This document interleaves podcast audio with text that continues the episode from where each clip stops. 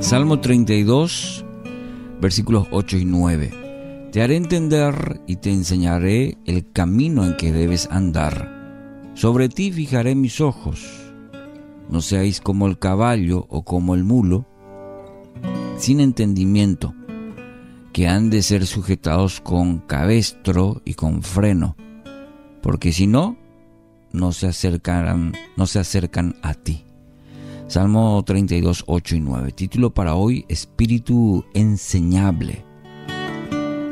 El Salmo 32 es uno de los tres salmos que nos ofrecen una perspectiva más completa del efecto del pecado sobre la vida del ser humano. Eh, puede ver el Salmo 36 y el Salmo 51, que son los otros dos eh, y en este texto en particular, el de hoy, el salmista celebra el alivio que acompaña al momento de confesión y anima a que todo santo ore a ti en el tiempo en que puedas ser hallado, dice el capítulo 32, el versículo 6. La problemática del pecado requiere que seamos un, un pueblo que practica a diario la disciplina de la confesión. Es la única forma en que podremos andar en santidad, eh, ya que día a día ofendemos a Dios de muchas y diferentes maneras. No obstante, el salmista incluye en el texto una palabra recibida del Señor el pasaje en el cual reflexionamos este día, donde el Señor revela lo que podríamos llamar un camino preventivo. ¿Para qué? Para evitar caer en pecado con tanta frecuencia. ¿Cuál es la solución que propone nuestro Padre según este texto? Que seamos un pueblo dispuesto a aprender el camino por el que debemos andar el pecado resulta muchas veces de nuestra, de nuestra ignorancia de los designios de nuestro Dios. Mas el Señor desea guiarnos para que conozcamos el camino que es agradable delante de sus ojos. Así como un padre, un padre que está enseñando a su hijo a caminar, el Señor se compromete a fijar sus ojos sobre, sobre nosotros es tan lindo esa, esa figura, ese cuadro cuando vemos a, un padre enseñando a caminar a un hijo.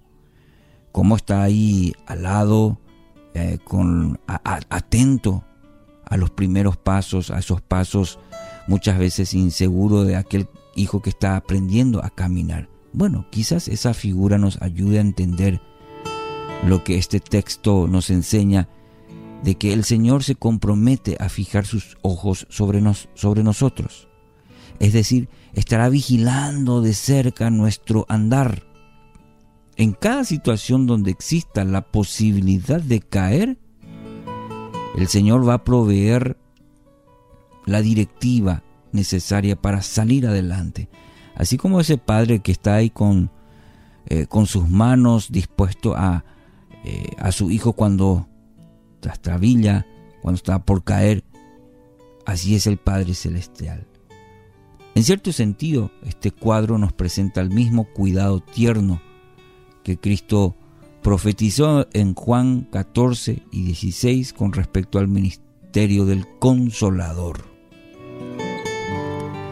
El Señor, no obstante, mi querido oyente, conoce el corazón, el corazón terco, el corazón obstinado del ser humano Tampoco ignora que muchos de nuestros pecados no son el resultado de la ignorancia, sino de la, rebeldía de nuestro corazón.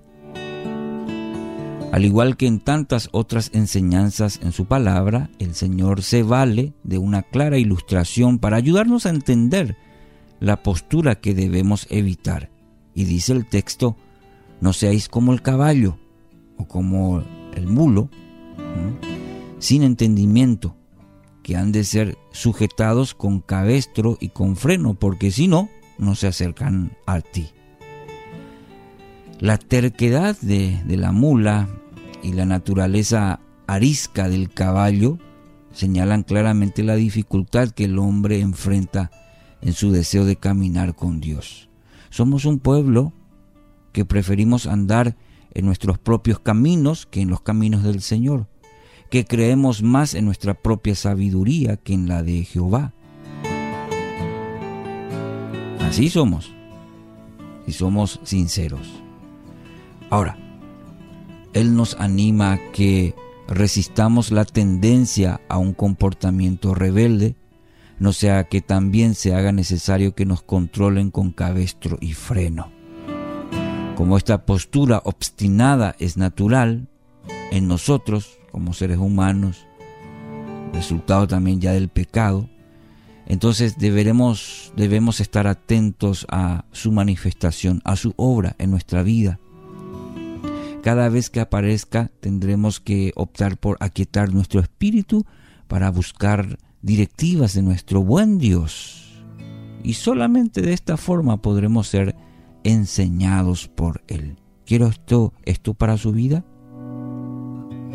Entonces, acepte eh, la directriz de la palabra, acepte la dirección de Dios a su vida.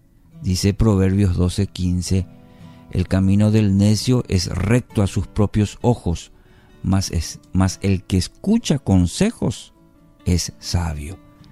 Sea una persona sabia. Escuche los consejos que su Padre Celestial le hace a través de su palabra. Y diga, tenga esta, tengamos esta actitud de decir, enséñame Señor, enséñame, cada día enséñame, enséñame. Quiero vivir tu palabra.